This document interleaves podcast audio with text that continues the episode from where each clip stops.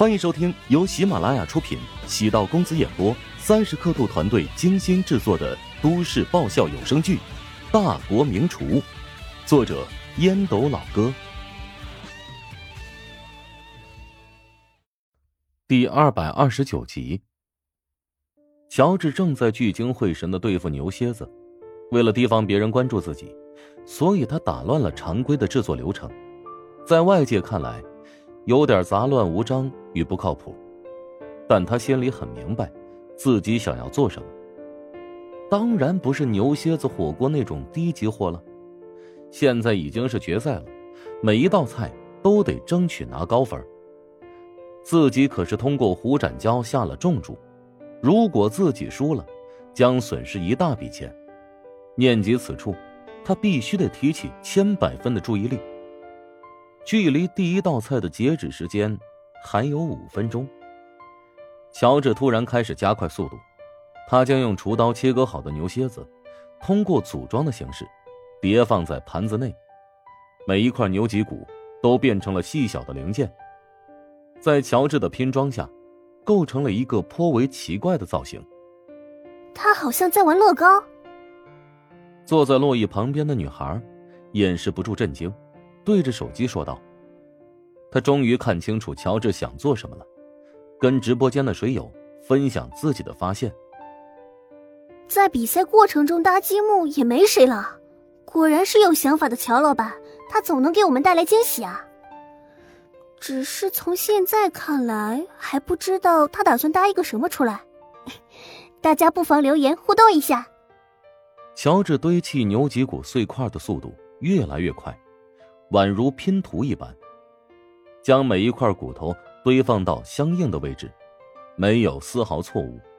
只有对完成作品胸有成竹，才能如此自信。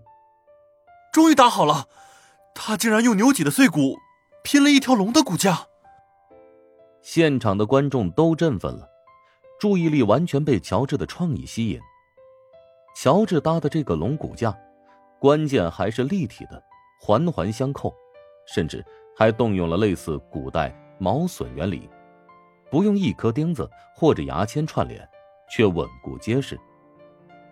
时间一分一秒过去，还有两分钟即将结束，乔治还在不慌不忙的完成自己的作品。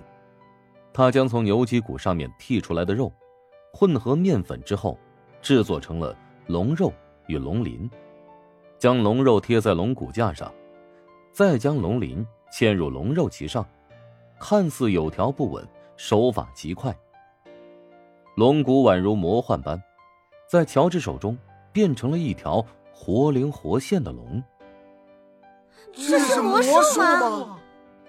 无数人被措手不及的变故弄得瞠目结舌。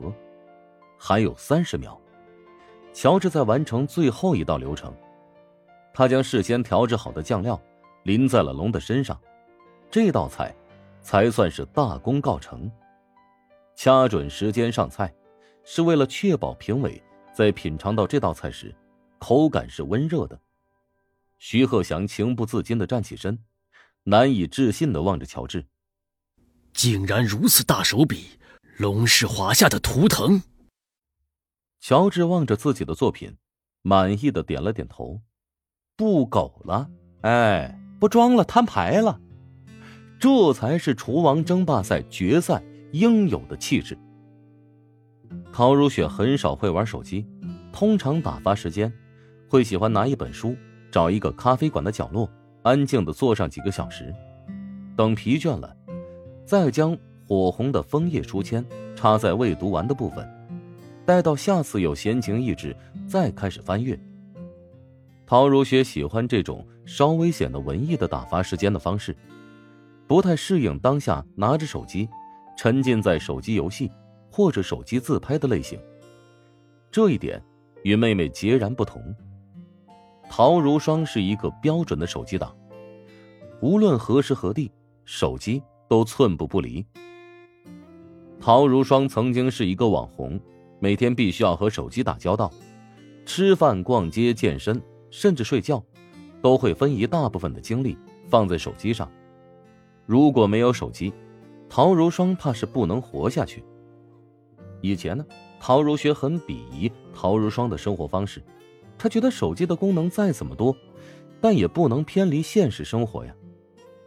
现在的电子书很发达，很多人都喜欢用手机阅读书籍，但他还是喜欢触摸实体书的纸张，嗅着墨香，阅读起来可以更加细致，能逐字逐句的咀嚼每一段文字、每一句话，作者想要表达的深意。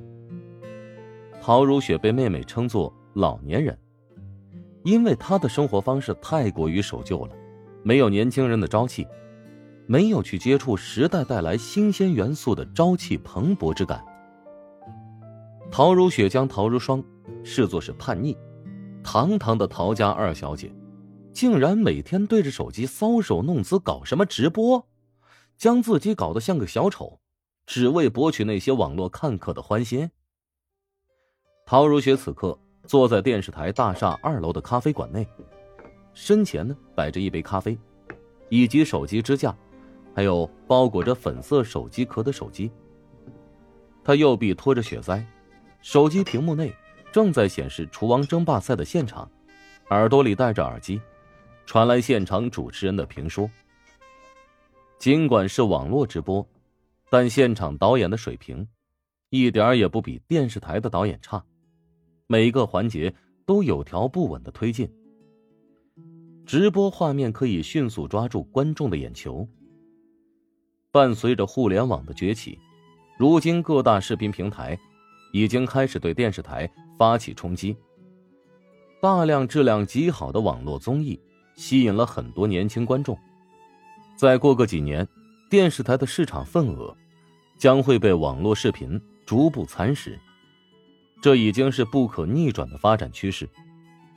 一开始，摄像师围绕着吴林峰、邓达先所在的位置，但现在已经转向乔治的位置，因为乔治烹饪的菜肴实在是太吸引眼球了。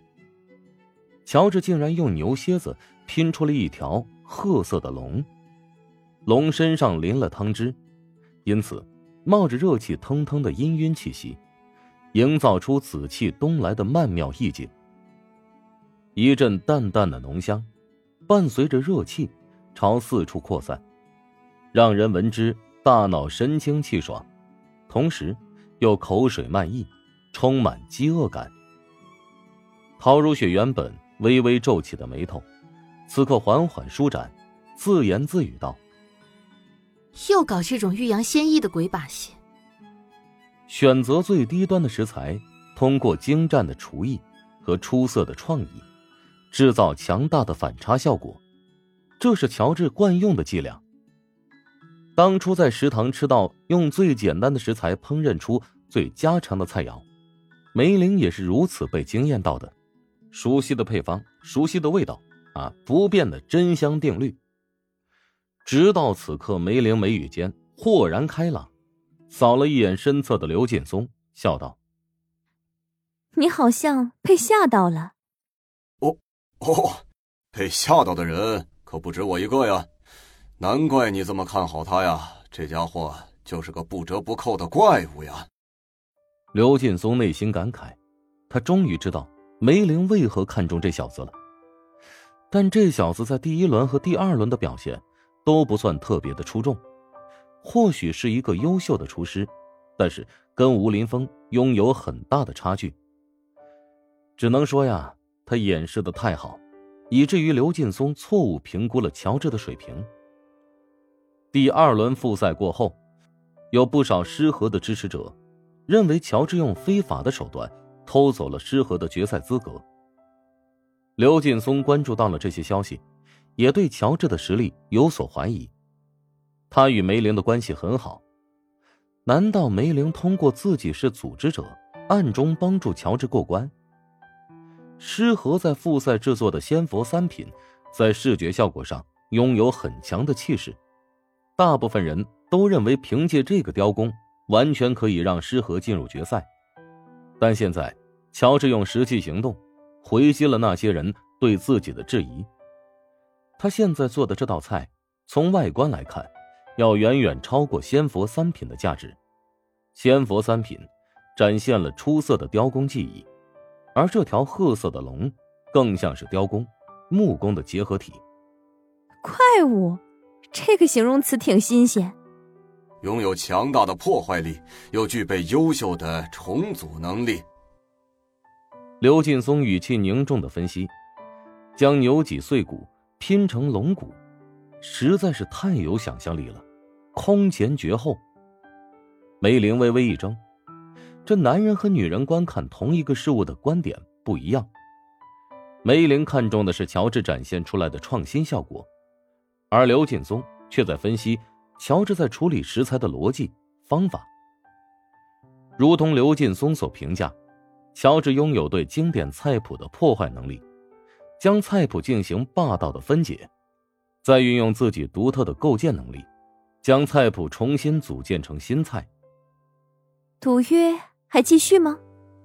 哼，赌约呀，还继续。菜的品相不错，只是不知道味道如何。一道美食还是得回归味道本身啊！武林风的灯影牛肉已经获得评委的高度评价。如果乔治所做的菜中看不中用，哼！本集播讲完毕，感谢您的收听。如果喜欢本书，请订阅并关注主播。喜马拉雅铁三角将为你带来更多精彩内容。